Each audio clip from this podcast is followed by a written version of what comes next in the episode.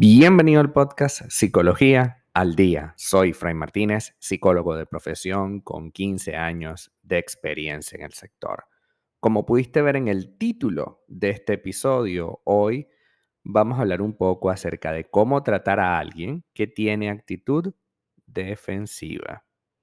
Sin duda, esta es una de las más delicadas eh, situaciones en las que podemos enfrentar puesto que relacionarnos con una persona que está a la defensiva de manera productiva, o sea, relacionarnos de manera sana, puede constituir, constituir todo un reto.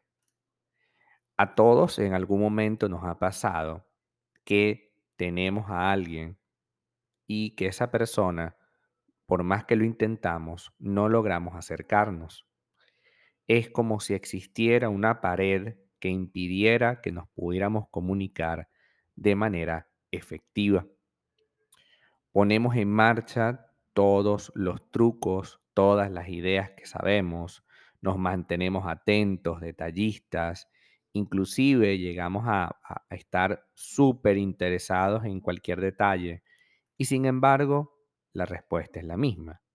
Una persona esquiva, y que no sabemos cómo hablarle. Normalmente diríamos, bueno, tengo que evitar a esa persona, pero a veces no es posible, porque por ejemplo, es nuestra madre, nuestro padre, o queremos sostener una relación de pareja con esa persona.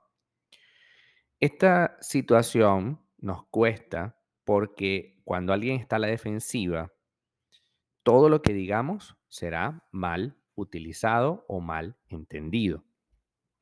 Bajo esa perspectiva, va a hacer que la comunicación sea difícil de llevar. ¿Quién puede llevar una comunicación con alguien que todo el tiempo está buscando el pequeño detalle que digamos para saltar de manera violenta? Cuando alguien tiene esa actitud, nos es difícil compartir. Ahora bien, es necesario comprender que esta situación refleja lo que esta persona está viviendo. No necesariamente tenemos que decirle a esa persona que la entiendes. Mejor hay que demostrárselo con ciertas conductas. Si tu compañero, tu compañera, mm, se pone tenso cada vez que van a hablar, por ejemplo, de alguna salida en familia, por decir un ejemplo típico de la pareja, ¿no? Este fin de semana va a salir, voy a salir con mi familia o mi familia me invitó a tal lugar, ¿te apetece ir? En lugar de hacerlo así, pues vamos a tratar de darle la vuelta, puesto que al hacerlo así, decirlo normalmente, nos puede, nos puede dar la impresión de que estamos como forzando las cosas. Entonces podemos empezar con, yo sé que tú no te gusta mucho eh, las salidas ni las salidas en familia, me llegó la invitación de tal persona a asistir a tal lugar. Yo quisiera ir. ¿Qué te parece si voy yo? O, opción número dos, podemos ir juntos por un tiempo determinado. Es decir, por ejemplo, si la reunión es a las 5 de la tarde, vamos a estar de 5 a 8 aun cuando esa reunión se termine al día siguiente, por decir un ejemplo. Eso haría que, como ya estamos tomándole en cuenta, la persona ah, que está a la defensiva ya no tiene argumentos, puesto que le dijiste, opción 1, voy yo solo, opción 2, vamos juntos por un tiempo determinado. ¿Ok? Tampoco está la opción de no voy, ¿no? Porque si quieres ir, pues, ok, tenemos que buscarle la vuelta, ¿no? O vas solo y cada quien aprende a vivir sin el otro, o vas acompañado bajo ciertas condiciones. El hecho de poner condiciones no te hace menos en la relación, al contrario, poner condiciones crea las, el escenario para que podamos convivir en santa paz. No es sano ni saludable para nada que estemos conviviendo con alguien que siempre nos reclama algo y que nosotros no somos capaces de gestionar eso. Si llega un punto en que tu pareja está tan a la defensiva que ya prácticamente no le soportas, eso también tienes que hablarlo. Hola, ya no puedo lidiar con esta circunstancia, creo que lo mejor es separarnos. Y listo. Es decir, no podemos caer en, en la idea de que debo complacerle.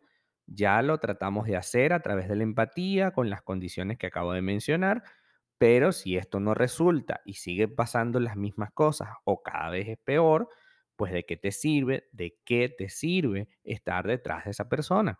Lo más sano, lo más lógico, lo más saludable, es decir, hasta aquí nos trajo el río, lo mejor es que cada quien vaya por su lado.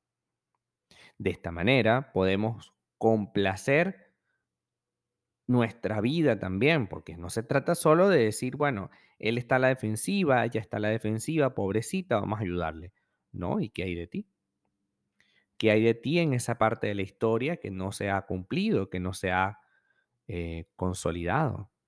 Entendamos que definitivamente las personas a la defensiva tienen que trabajar sobre eso. Y si no les da la gana, entonces tendremos que salir de allí, porque de nada me sirve poner condiciones nuevas, tratar de arreglar las cosas si la otra persona simplemente no, no hace su parte. Nosotros en pareja solo podemos hacer el 50% de esto. La responsabilidad del otro 50% siempre va a recaer en el otro. Hasta acá nuestro episodio al día de hoy. Muchísimas gracias por quedarte aquí hasta el final. Si deseas saber más sobre mi contenido, www.fraymartinez.com. Para consultas online, www.fraymartinez.com y también sígueme en mi Instagram, arroba fraymartinez20. Muchísimas gracias y hasta el próximo episodio.